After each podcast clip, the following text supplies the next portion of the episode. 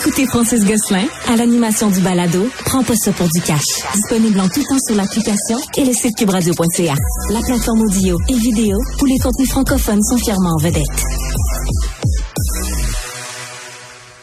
Ah, ce qui devait être un des, euh, des plus beaux jours d'une vie a tourné à la catastrophe. Euh, je vous parle de quelque chose qui s'est passé à Gatineau. Une mère de famille de 30 ans qui était en train de donner, de donner naissance à son enfant. C'est son deuxième enfant. Et elle a, durant l'accouchement, carrément, euh, fait un arrêt cardiaque. Donc, ce qu'on nous décrit là euh, dans les, les, les, minutes, les heures qui ont suivi, euh, c'est une espèce de catastrophe. On a réussi à sauver l'enfant par césarienne. on a tout fait pour essayer de réanimer la mère. ça n'a pas été possible. donc, vous imaginez un peu, bon, pour l'entourage, pour les gens, ce que ça représente.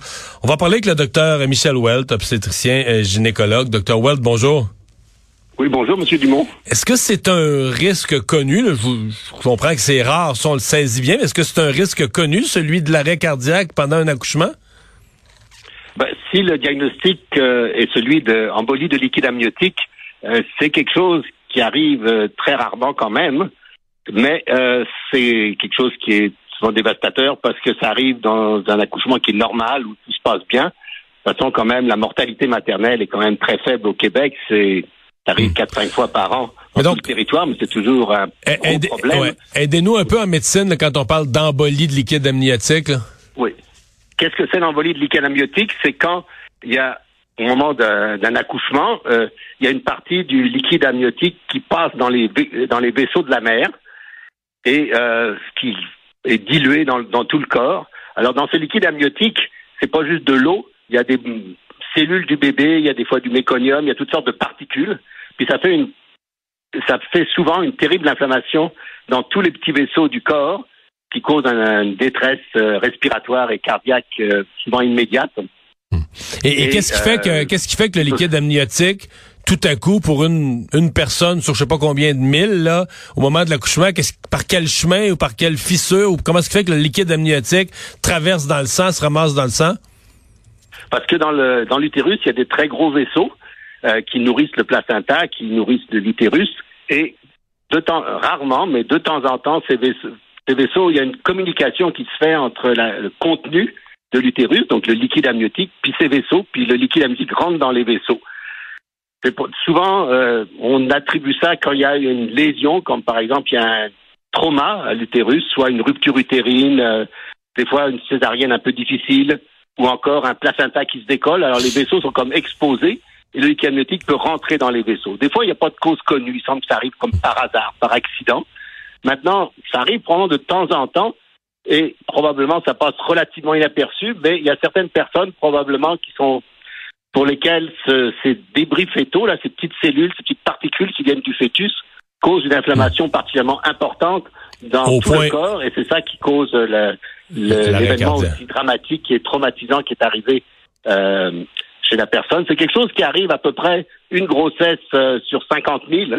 Donc ça veut dire qu'il y en a peut-être deux ou trois cas euh, par an euh, au Québec au, total. Puis, puis la réanimation à ce moment-là, les, les, toutes les opérations, parce que là j'essaie d'imaginer, j'ose pas, euh, j'ai assisté à quatre accouchements, j'ose pas imaginer la tragédie dans la salle, l'animation, la panique de tout le monde. Bon, les médecins, qu'est-ce qu'on fait dans ce temps-là? On a un accouchement, il y a le bébé, il y a la vie du bébé, il y a la vie de la mère. On, on essaie, ce que ce que je lis, c'est qu'on essaie quand même des manœuvres de réanimation cardiaque? Oui, euh, c'est sûr. Donc, euh, quand il y a un arrêt cardiaque pendant une grossesse, quand le bébé n'est pas encore sorti, ce qui est important, c'est sortir le bébé le plus vite possible parce que ça décomprime l'abdomen, ça permet une meilleure réanimation, ça permet aussi une meilleure circulation. Donc, il faut sortir le bébé le plus vite possible.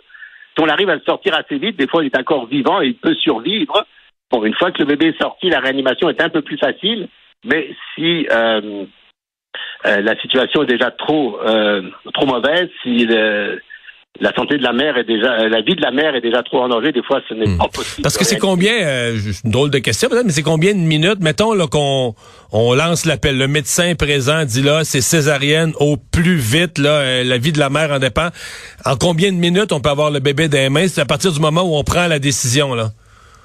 Trois quatre minutes. Ah, si vite que ça, oui. Oui, on couple, on couple on coupe le ventre, on coupe l'utérus. Donc l'équipement, l'équipement est déjà tout prêt. Dans un tout accouchement, l'équipement d'une césarienne n'est pas loin. Donc en quelques minutes, on peut avoir fait tout ça. Là. En principe, euh, c'est que ça arrive très rarement, mais en principe, dans chaque salle d'accouchement, il doit y avoir un, un nécessaire pour faire la césarienne euh, dans la salle d'accouchement même.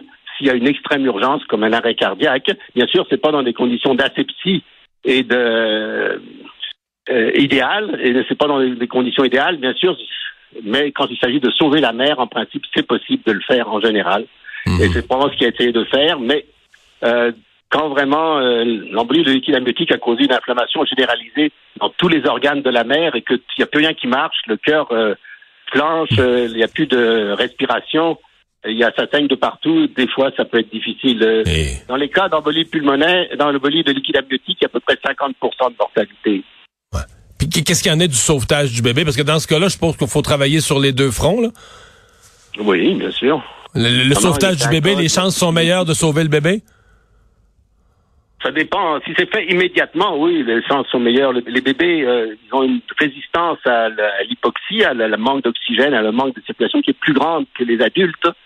Et euh, on a, si on peut sortir le bébé en quelques minutes, euh, le bébé lui était en bonne santé jusqu'à ce que l'événement arrive il, est possible qu'on ait, n'ait pas le temps de trop souffrir et qu'on peut sortir le bébé vivant et avec bon, ça dépend si si, si euh, le si l'hypoxie a été très sévère, des fois il peut y avoir euh, le bébé peut avoir des séquelles ou peut être même décédé, mais si c'est très très rapide et que le, la période où le bébé a été euh, soumis à ça est, est, très faible, des fois on peut sauver le bébé, oui, ça arrive. Sans, ouais, sans, sans, sans séquelles pour lui là. Oui, ouais.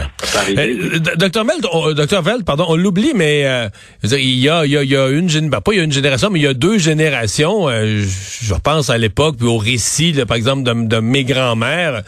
On remonte pas si loin dans, dans notre histoire.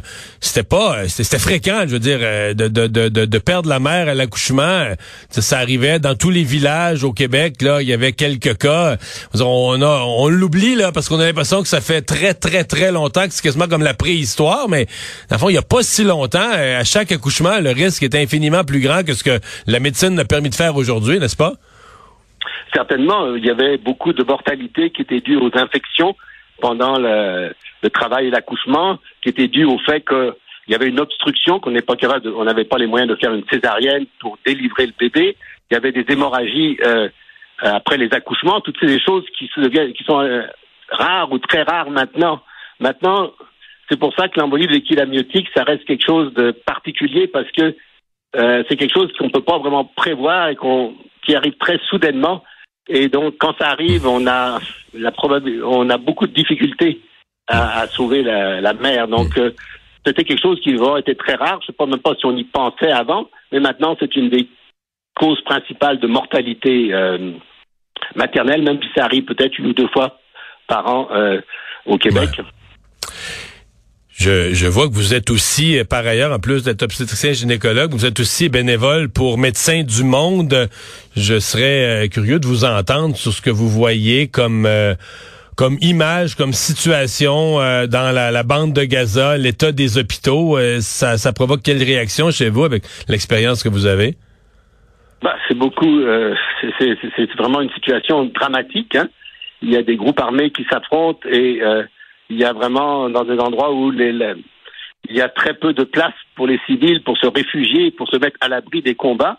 Et ensuite, euh, euh, toutes les organisations humanitaires qui actuellement soignent les gens et permettent à la population de Gaza de, vivre et de survivre euh, sont terriblement gênés dans leurs actions. Ils n'ont plus de, les fournitures médicales n'arrivent plus, les vivres n'arrivent plus, l'eau n'arrive plus. c'est une situation vraiment dramatique et il faut vraiment que les belligérants laissent euh, la population civile avoir de quoi, vivre, de quoi vivre et survivre. Euh, sinon, ça va être une catastrophe humanitaire euh, mhm. dramatique. Docteur Veld, merci d'avoir été avec nous aujourd'hui. OK, merci, M. Dumont. Ça m'a fait plaisir. Au revoir.